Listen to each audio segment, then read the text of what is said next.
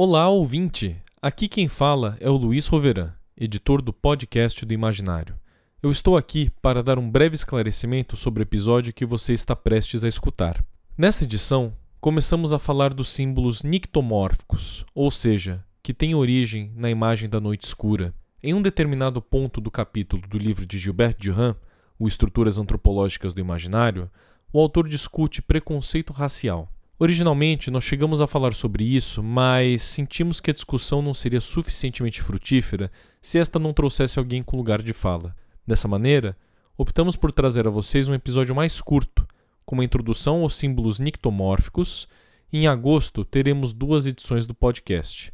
Uma sobre a visão de preconceito presente na obra de Durand e outra que dará seguimento ao livro. Muito obrigado e bom episódio para você.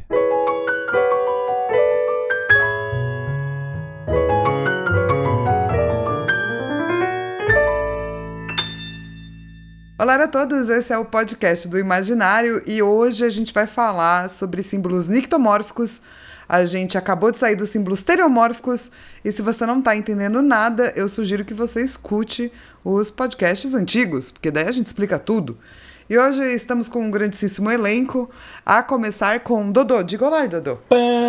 Olá, meus queridos e minhas queridas. Um bom momento, né? Falar boa noite, porque a gente tá gravando à noite, mas eu não sei se você tá ouvindo isso à noite, à tarde, de manhã, na madrugada. Então, um bom momento aí para você que está ouvindo isso. E eu queria deixar um, um agradecimento especial ao meu vizinho maconheiro por me deixar mais calmo nessa quarentena. Muito obrigado, vizinho. Um beijo. Fogo na Babilônia. Ótimo, que bom que tanto, né? é, também conosco está a Lica. Diga olá, Lica. Oi, gente, tudo bem? Hoje eu tô feliz, mas as minhas férias estão acabando. Com microfone novo. Com microfone novo, áudio bacana. Mas amanhã já era minhas férias. Então, hoje eu tô feliz. Amanhã eu vou estar tá um pouco menos, só porque eu vou ter que acordar cedo, né? Mas vai ser bom porque eu vou ver as crianças, pelo menos. Sim. Oh. Oh, a vida de hum. proletário não é fácil. Não. Quem diz isso sempre todo episódio é quem? O editor desse podcast, Luiz Roverã. Olá, ouvintes de todo o Brasil e todo o mundo. Como sempre, o gozo epitelial da alma se inflama quando eu falo com vocês. Gente, Maravilhoso, cara. Por favor. Eu não sei por que, que eu ainda tento fazer a introdução quando tem o Luiz participando do podcast. Começa a fazer pack do pezinho, só que da sua voz, sabe? Vender ela na internet. Pack do gogozinho. O seu desejo é uma ordem. Olha isso. Manda o OnlyFans da corda vocal. Aí, agora a voz voltou normal. Mas só pode fazer só pode fazer se tiver músicas dos anos 80. Tipo Love Songs, senão não vale a pena. Isso, senão não, não vale. É, e estreando nesse podcast, não porque ele já estreou, mas apenas como é, figurante do fundão. Então, estreando realmente no reboot desse podcast. Vem aí, Denis! Oi, gente! Luz oi, ouvintes! Tudo bom, amores? Eu tenho uma pergunta, na verdade, para a mesa e também para os ouvintes, quem puder me responder. Eu queria realmente entender do fundo do meu coração a importância do pernilongo para o ecossistema. Se alguém souber me responder, eu vou ficar extremamente contente. Manda um e-mail para a gente. É, que a gente, inclusive, te lê, no imaginariopodcast.gmail.com. É, vou repetir, repita, né? imaginariopodcast.gmail.com se você sabe qual a importância do mosquito, porque eu não sei. Obrigado. Alguém sabe? É um símbolo teriomórfico. Ai, caralho. Meu Deus. Cara, e por falar em e-mails, a gente recebeu quatro e-mails! Não. É um recorde. Nenhum deles é spam? Não, cara, não é louco? Nossa, que... Estou não, tem nenhum, não tem nenhum príncipe nigeriano oferecendo um milhão de dólares pra você? Não, cara, não tem, não tem.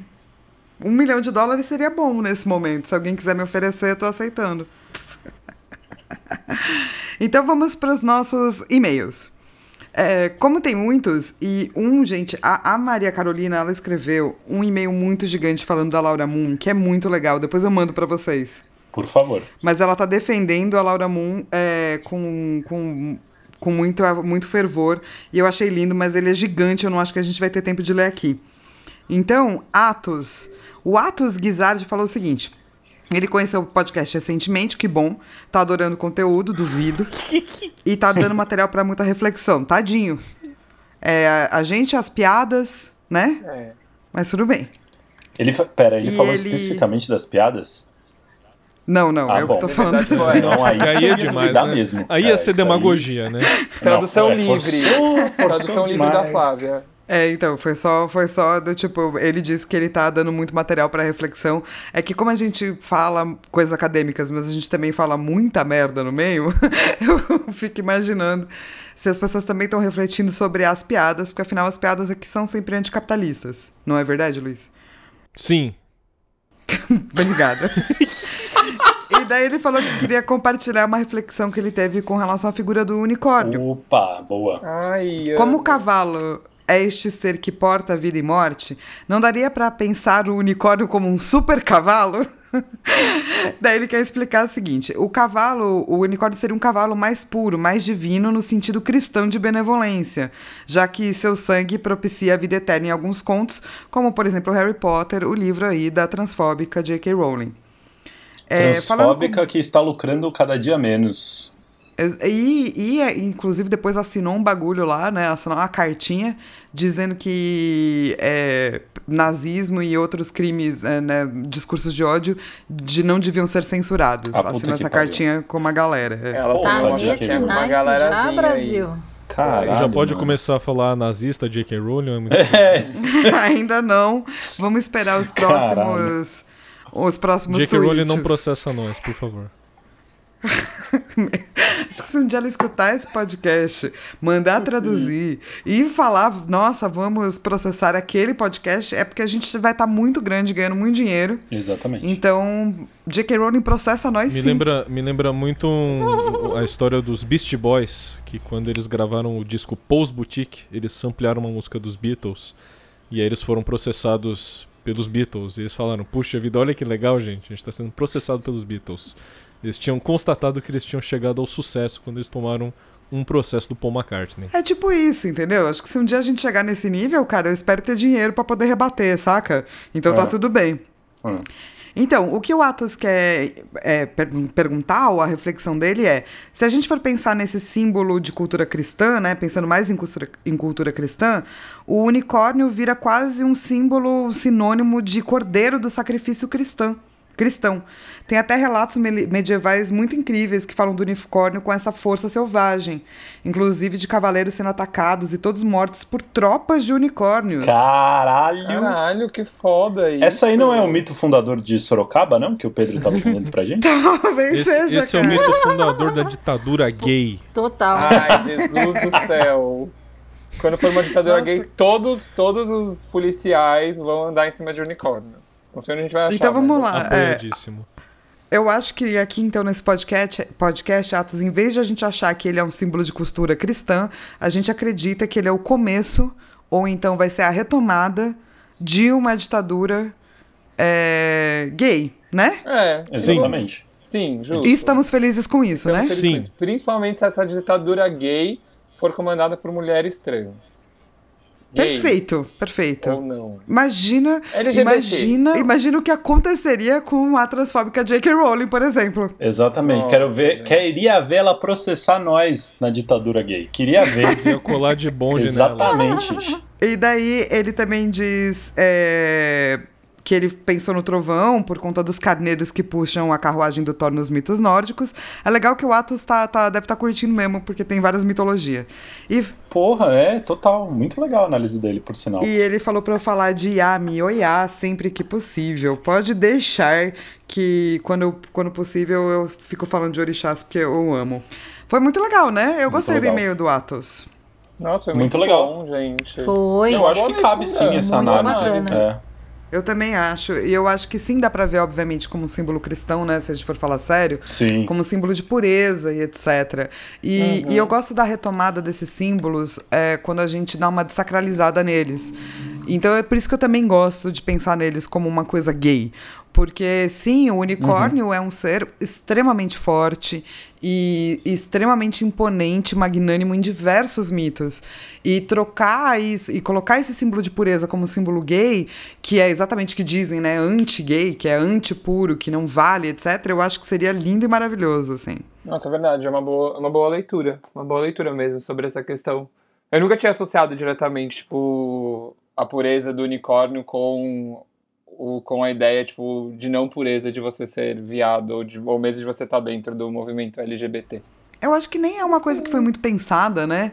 Mas são essas não. coisas que acontecem com imagens que você fala, cara, quem fez isso não tem ideia de o quão genial ele foi. Assim. O quão genial ele foi. Tiozão do churrasco, né? O cara que chega, ah, unicórnio é um bicho meio viado, né? Então vai ser o símbolo dos gays. E daí, nessas, ele tá dando um mega poder, é. né? Exatamente. Super. É. E eu não sei se, se, se surge daí. Na verdade, é, é meio.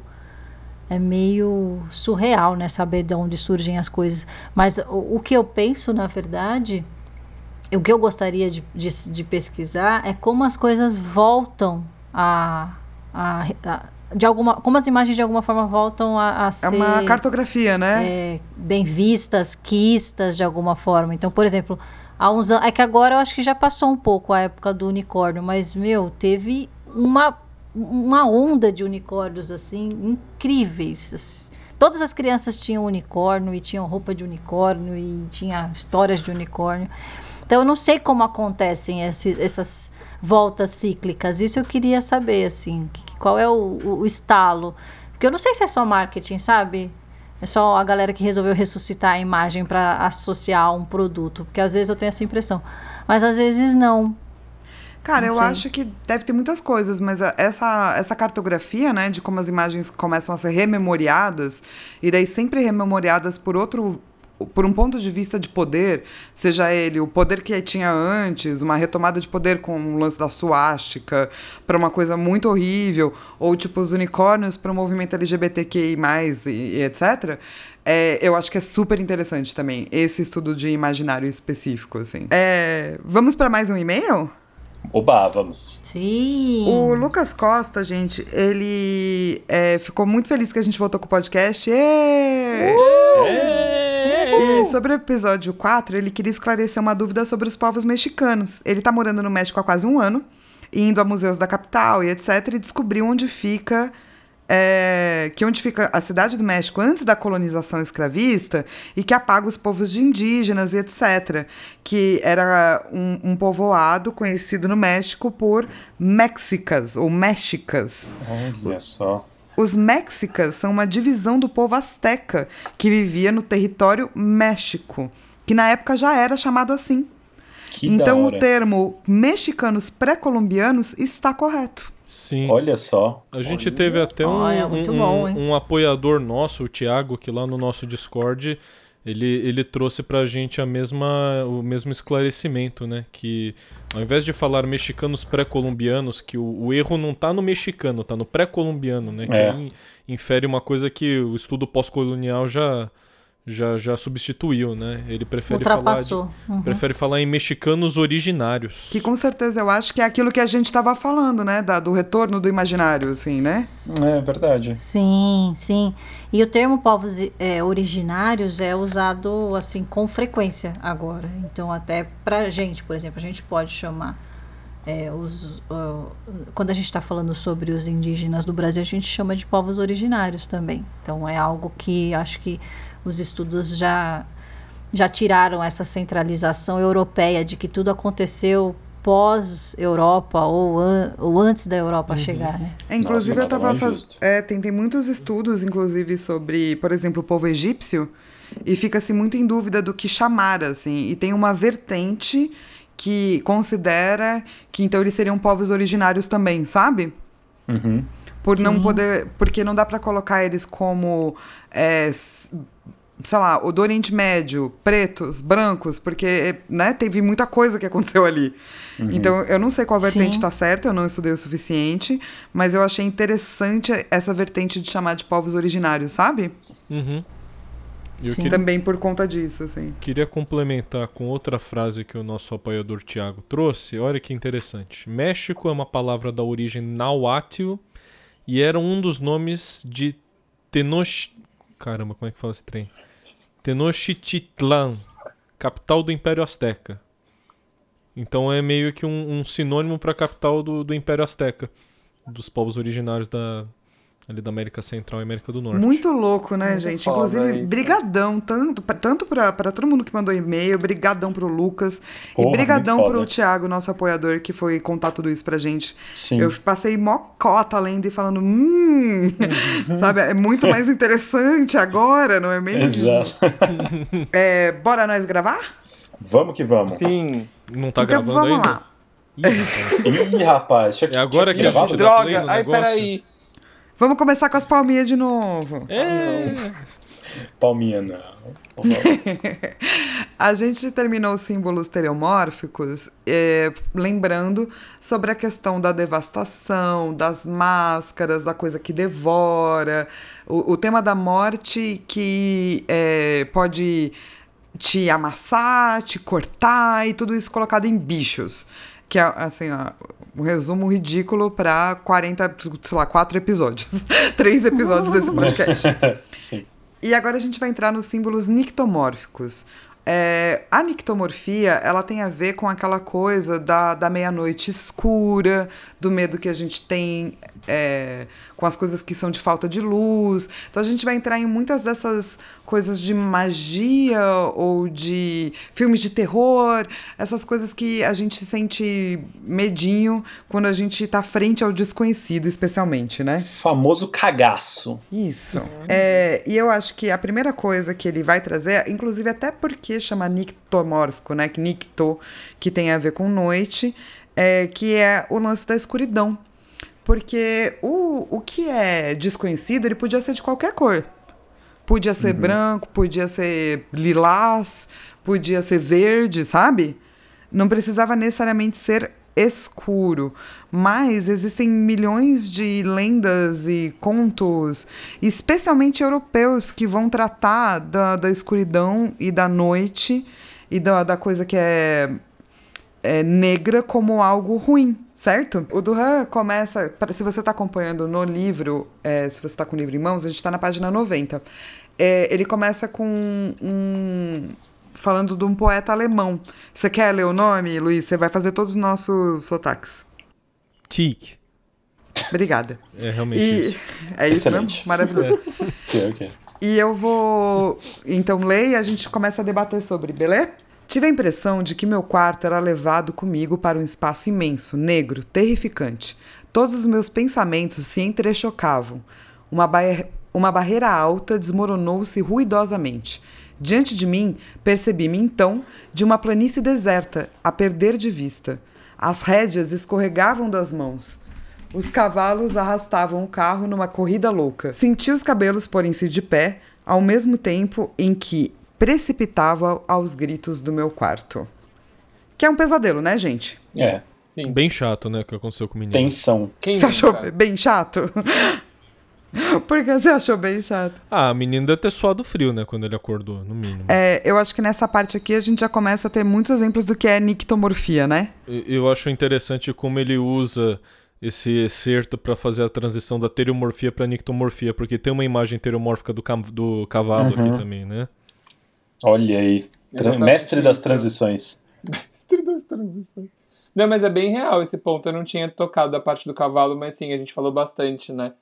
De, da, da ambivalência do cavalo nesse sentido. E ele traz muita coisa que a gente vai abordar no restante, tanto da parte da noite, tanto da parte do escuro, tanto da parte da, da negrura, que acho que ele chama em algum momento, ou tem outras palavras que ele usa em relação a negro também e, e principalmente um ponto do, dos ruídos que acontecem dentro desse espaço de desse espaço de escuridão.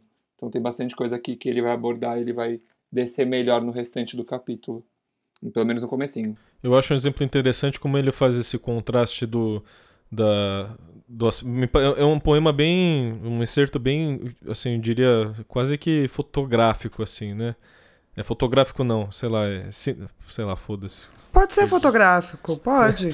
Ué. Porque, Imagético. É, não, porque tem, tem um lance com. Tem uma dicotomia interessante, né? Porque ao mesmo tempo que você tem é, o, o, negrume, né, a escuridão que impede você de enxergar qualquer coisa, ele é rodeado de sons e todo som implica na ideia de um movimento. E se tem um movimento acontecendo perto de você que você não enxerga, fica bem chato, né? Sim. Sim. Assustador. Tem uma Assustador. parte.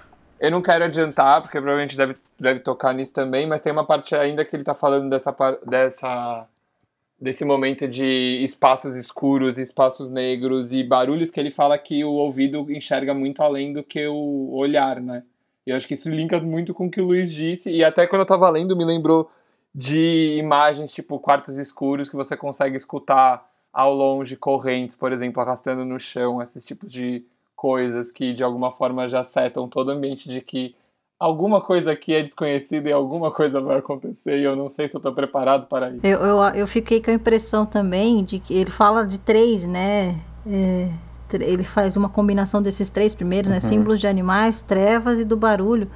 E parece que é, é uma fórmula de filme de terror, assim, né? Você sempre combina dois ou mais desses elementos para conseguir fazer um filme de terror. Então sempre vai ter uma trevinha em algum lugar, um barulhinho, ou um animal, ou os três, ou, ou alguma combinação assim dupla que com certeza vai se caracterizar, vai se configurar como um, um ambiente assim de, de terror. Eu acho que usaram bem a, a receita. Não, eu ia complementar isso que a Lika falou, que não só não só filme, mas joguinhos, né? É, eu tenho jogado bastante o Last of Us 2 e não vou dar nenhum spoiler, mas coisas que acontecem até no primeiro jogo, né? Tipo, muitos, muitas fases elas revolvem basicamente em torno disso.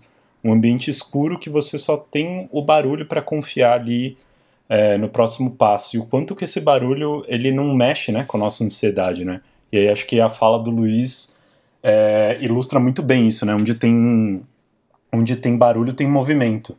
Então essa questão de amplificar o barulho é você saber que tem alguma coisa ali com você e o desconhecido é, junto com que essa escuridão traz de você não saber o que, que é aquilo, não saber se aquilo pode te causar mal, se aquilo vai te prejudicar, né? E aí, como um ansioso falando, essa, é, essa questão de aquilo, se tem alguma coisa aqui que eu não sei o que é, isso com certeza vai me vai me causar mal, já te, já te deixa completamente transtornado, já te deixa num estado mental de pânico e 100% alerta, né? É, então, eu até queria voltar, porque eu concordo com absolutamente tudo que vocês falaram, é, e a primeira coisa que ele fala é que ele estava no quarto ele, é, e ele era levado para um espaço imenso.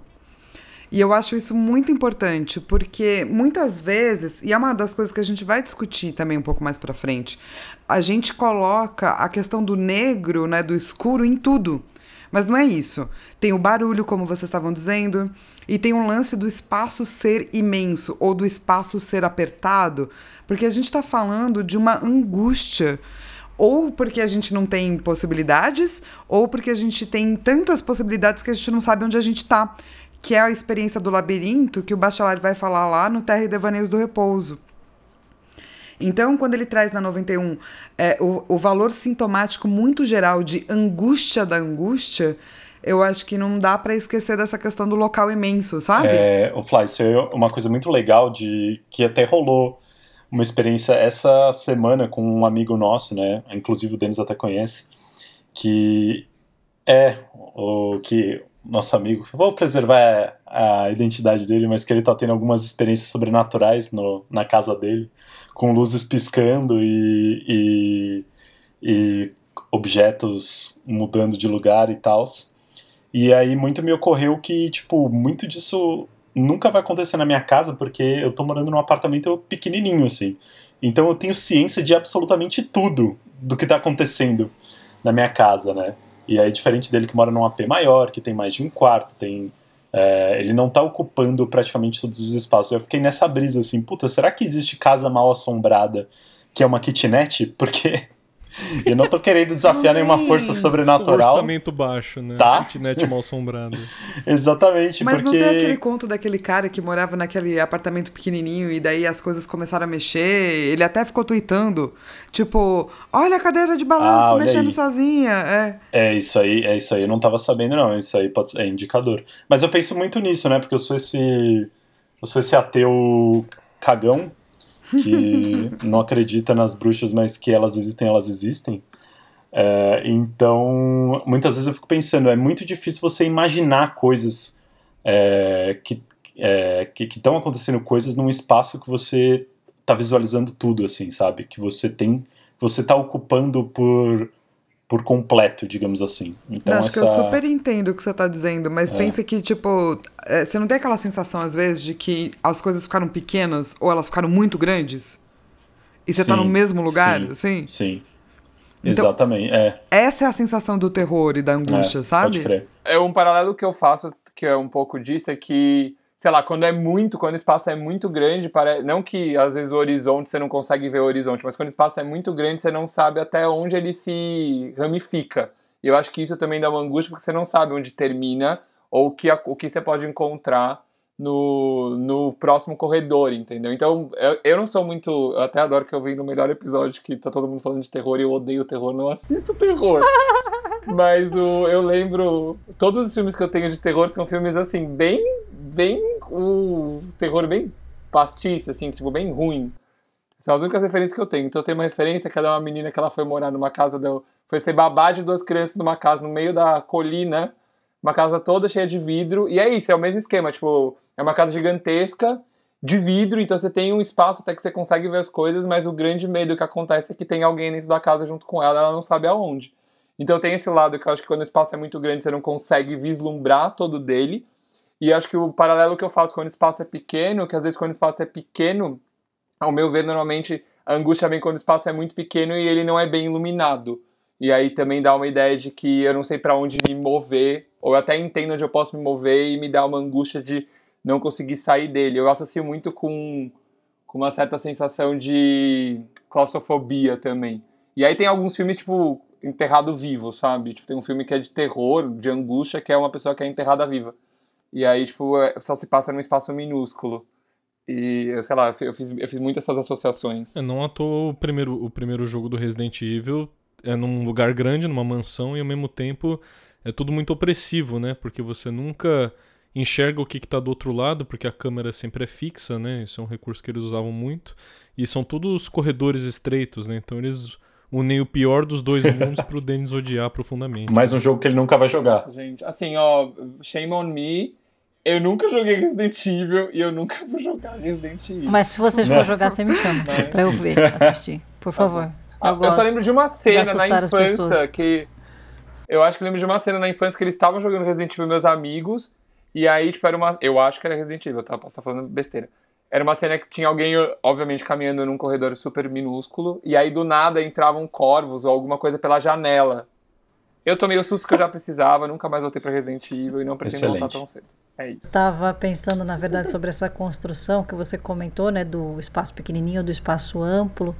E, e eu fiz uma. Eu assisti uns filmes esses dias, revi alguns, assisti outros. E, e eu sou muito fã de, de, de ficção científica e eu acho que tem uma. Tem um, um- um campo muito rico quando você fala de espaços muito amplos e muito pequenos, quando a gente está falando do universo e dos, das aventuras espaciais, porque Porra, você tem o universo crer. inteiro que você não tem ideia do que vai você você vai morrer. É tipo assim, saiu no Nossa, universo total. morreu. E tem a clausura das naves, né? Porque não tem para onde você fugir, não tem para onde você correr. Então por isso que é, é- existem tantos filmes. O que eu vi recentemente foi 2001 e foi Gravidade. Porque será, né, que a gente está falando da angústia da angústia, porque são filmes extremamente angustiantes nesse sentido. Você tem uma imensidão na tua frente, ao mesmo tempo que você está enclausurado num ponto, assim. Você vai morrer, não importa o que Sim. aconteça. Você vai morrer. Se você ficar dentro da nave, você morre. Se você sair para o espaço, você morre. Então, é, é incrível a construção que você pode fazer dentro da, do, do, do espaço. Eu acho essa analogia perfeita, porque é isso, do tipo, você tem imensidão versus uma coisa onde você tá preso. E quando a gente fala de um espaço pequeno que causa isso, é um lugar que você está preso. Também quando a gente fala de imensidão, a gente não está falando, ai, que gostoso, vamos sair por aí em campos. É, não nos símbolos ictomórficos. A gente está dizendo de um local horrível, onde você não, você não sabe para onde você vai, porque ele é muito, muito grande. Você não consegue nem colocar na tua cabeça o quanto grande, Isso, quão grande exato. é, né? E, e, tem essa questão com a luz, né? Que, que na física e na astronomia, eu acho que é tanto que a, a, a, a unidade de medida é em anos-luz, né? Então você, a luz é, um, é, um, é, é como se fosse um aporte muito importante para você entender a ciência e, e, as nossas relações com a humanidade.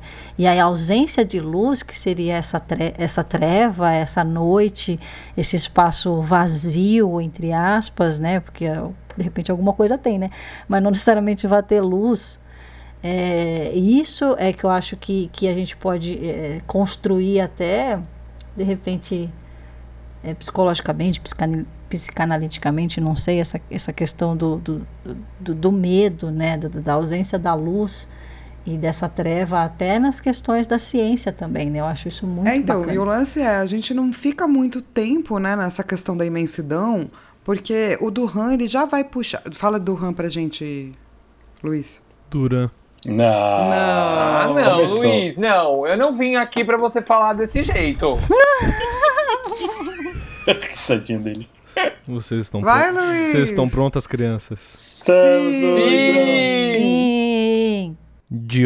Nossa. Exato. Quando esse cara começa a falar, ele já puxa direto para a questão do, do da- das imagens mais escuras, do personagem vestido de negro, daquele ponto escuro que talvez vá aumentando, que é uma coisa bem é, Silent Hill, assim, né?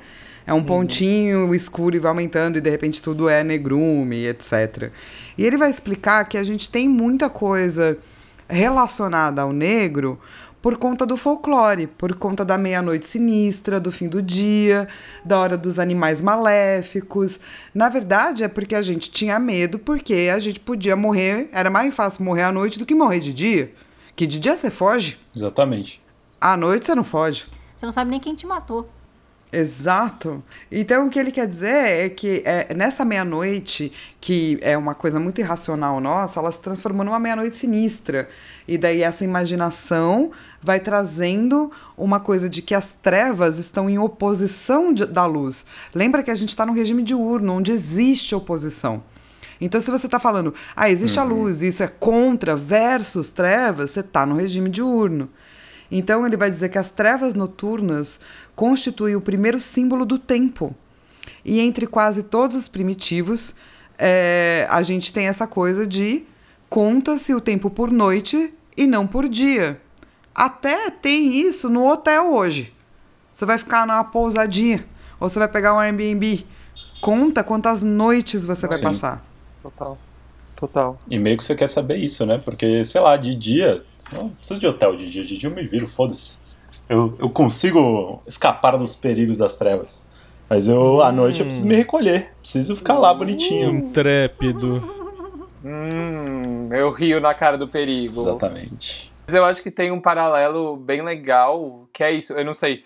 Quando o dia nasce, é meio que vem muito com essa ideia de oportunidade. Tipo, ah, o dia começou, vou começar meu dia, vou vou seguir minha vida. Tem muito essa ideia, tipo, ah, o dia começou, ah, vamos batalhar. E quando tá chegando a noite, tem muito uma ideia, tipo, de acabou, sabe? Ah, é isso, tô chegando, vou dormir, vou descansar, mas é muito essa, essa relação de que às vezes a noite, ou a saída do dia, a chegada da noite, é meio que um espaço mesmo de final, assim, de passagem de tempo. Eu realmente concordo quando, quando o Duhan colocou, Jihan colocou esse é ponto. contagioso. Uhum. É contagioso pra caramba. É contagioso, é difícil, é difícil. Ai, gente, depois eu queria saber como é que as pessoas falam isso daí também. O quê? É, mande não, seu e-mail pra gente fala. dizendo se você fala Duhan ou se você fala Dilhan. Manda, manda, Manda um áudio Manda com uma também. notinha gente. de Manda áudio. áudio, Manda exatamente. áudio do pezinho. adorar ouvir. E adorar tocar vários Dilhan no próximo episódio. Ou se a pessoa fala Duran da massa mesmo. Dura da Duranzão. massa. Durão. Aquela É, então. banda dos anos dura. 80, Dilhan Dilhan. Meu amigo. Dilhan, Dilhan. É, mas o que eu acho é, essa coisa da meia-noite, gente, tá em quase todos os lugares. Tanto que quando o, o Bro lá que fez Hereditário falou, vou fazer Midsommar e é um filme de terror que vai se passar inteiro de dia, todo mundo fez, nossa! Porque a gente associou que meia-noite ou três da manhã, enfim, tem o horário, é o horário onde as trevas chegam e a gente pode ser consumido por elas. Não, que o, o Denis estava falando dessa questão da que é o momento para a gente se recolher e biologicamente o nosso corpo ele parece que existe uma programação para a gente realmente dormir à noite. As pessoas que precisam por algum motivo trabalhar à noite e dormir de dia podem ter algumas alguns problemas de saúde aí precisam acompanhar bem essa questão é, com o médico e tal, porque realmente o nosso corpo foi feito para de noite se recolher. É, essa coisa da boemia Isso. e da noite colorida e da noite cheia de luzes não é uma coisa do diurno, tá, gente? Do regime diurno. Oh, eu até ia levantar esse ponto, Flá, é, aproveitando aí esse gancho, se mais ou menos esse ponto, porque ele até fala de umas festas noturnas, né, que é para marcar, eu acho, esse esse fato da passagem do tempo pela noite. Mas eu fiquei até me perguntando mais nessa festa de São João, né, que a galera faz uma puta de uma fogueira, se não seria uma simbologia de luta contra a noite também, de negação dessas ah, trevas. Aí sim, né? Para iluminar a noite, é, né? É, total. Tipo fogos de artifício no ano novo, todas essas paradas que a gente sempre, a gente sempre quer dar um jeito de, pô, deixa eu dar, deixa eu, deixa eu deixar um negócio mais claro aqui, né? Eu não tenho medo mas, cara, escuro, mas você... Pô, é, mas que eu temo, temo, né? No, se você pegar no noturno, ele vai falar de uma noite já colorida. Então é uma noite que não precisa de muita coisa para a gente acreditar que ela é colorida, sabe? Não precisa de grandes fogos de artifício e tal. Mas daí, sei lá, no noturno, sabe-se lá quando a gente vai chegar lá, gente. Vamos chegar. Uma um hora nós chega. É, mas o que eu acho interessante é que ele traz uma, uma coisa para essa noite que dá medo, essa noite. Não é nem que dá medo, né? Porque eu não acho que é isso que ele quer falar quando ele começa a falar da Índia. Mas ele está trazendo um outro aspecto dessa noite negra, que ele fala que aparece como a própria substância no tempo para a cultura é, indiana, porque o tempo na Índia se chama Kala, que é um parente etimológico muito próximo de Kali, que é a deusa da destruição renovação, né? Uhum. E tem um Isso outro mesmo. significado que chama sombrio ou negro. E daí, tanto que ele vai dizer que a nossa era secular, não, a era secular é passada, né, gente? Acabou essa era secular, né? Era Kali Yuga, a idade das trevas. Olha só. Olha que coisa, não é mesmo, minha gente? Qualquer semelhança é, então, mas tem, eu acho que tem uma diferença, porque assim, na cultura indiana, a destruição ou a noite não é vista como algo ruim, é só vista como uma substância de tempo. Tá. Tanto uhum. que ele uhum. também vai dizer que toda noite é sacralizada. Se a gente olhar para ela com um, um, bom sagrado, é uma boa passagem de tempo. Quando a gente olha para ela como um sagrado ruim, ou seja, um profano que vai te matar, daí ela vira uma noite do diurno. Eu acho que essa é, a, é, meio que a diferença, assim. Tanto que você vai ver que tem um monte de alegorias para um monte de culturas de trazer o dia, de enfrentar. Essas alegorias já geralmente são europeias, de culturas europeias de pessoas que vêm, sabe? Do tipo, ah, estamos trazendo o sol aqui na nossa carroça, sacou? Pô. Alada dos céus. É, e, Sim, total. Isso aí na hora lembro da cena lá do Abismo de Helm, do, da, das torres do Gandalf chegando, tipo, ele literalmente traz o dia, né? E a salvação. Ao assim. nascer do sol. Exatamente, tipo, uhum. todo brancão e por onde ele passa vai nascendo o dia e vai melhorando a situação. É muito. Caralho. Europeu é bom dar mole mesmo, né? Puta que pariu. Oh, eu não carai. lembro se eu tô fazendo a associação certa, porque minha memória pode falhar, mas tem algum, ou algum jogo, ou algum filme que as caravelas que velejam de um espaço para o outro, meio que numa ideia muito de colonização, é, tem, a, tem a vela do mastro com uma bandeira de sol. Ou não sei, eu não, eu não sei, ou se tem alguma cultura que também utilizou isso muitas vezes se a gente for olhar, que, é, que eu acho que, para mim, quando a Flá falou agora, muito trouxe essa mesma lógica de tipo, ai, ah, toma aqui, os salvadores europeus vamos levar o sol para esse lugar desconhecido sombrio, aqui. Né? Então, sombrio, que não sabemos onde, não sabemos o que habita. É, eu não lembro se tem algum jogo, se tem histórias ou mesmo mídias de TV, filmes, séries que tem isso daí, mas na minha memória eu resgato um pouco disso, de velas com sol estampado, escudos com sol. Eu acho que pega bastante essa ideia de dominação do solar frente ao noturno, sendo que o noturno é ruim. Coisa que nesse trecho a gente sabe que não é bem assim. É, então, né? é, é isso. É sempre bom lembrar que a gente está no diurno e como antropólogo, é, o do Massa, ele vai tratar dessas imagens de como elas chegaram até aqui. Por que, que a gente tem medo delas hoje, sabe? Como que a gente chegou a essa valorização negativa? Tanto que ele vai dizer isso. A noite recolhe na sua substância maléfica todas as valorizações negativas precedentes. Ou seja, as trevas, elas não são tranquilas. Elas têm o barulho, elas têm a imensidão ou a claustrofobia. Elas têm sempre alguma coisa ali que você tem que ficar de olho, porque senão você pode morrer. E daí é quando ele chega naquela parte que o Denis estava falando de que o ouvido é assim o sentido da noite. Porque quando, né? Você tem que ouvir os grunhidos, os bagulho. É, ver por isso que a gente tem essa, sei lá, a gente eu tô falando bastante Ocidente, né? Sempre bom fazer esse disclaimer, mas é, por ser bastante orientado pelo sentido da visão, né?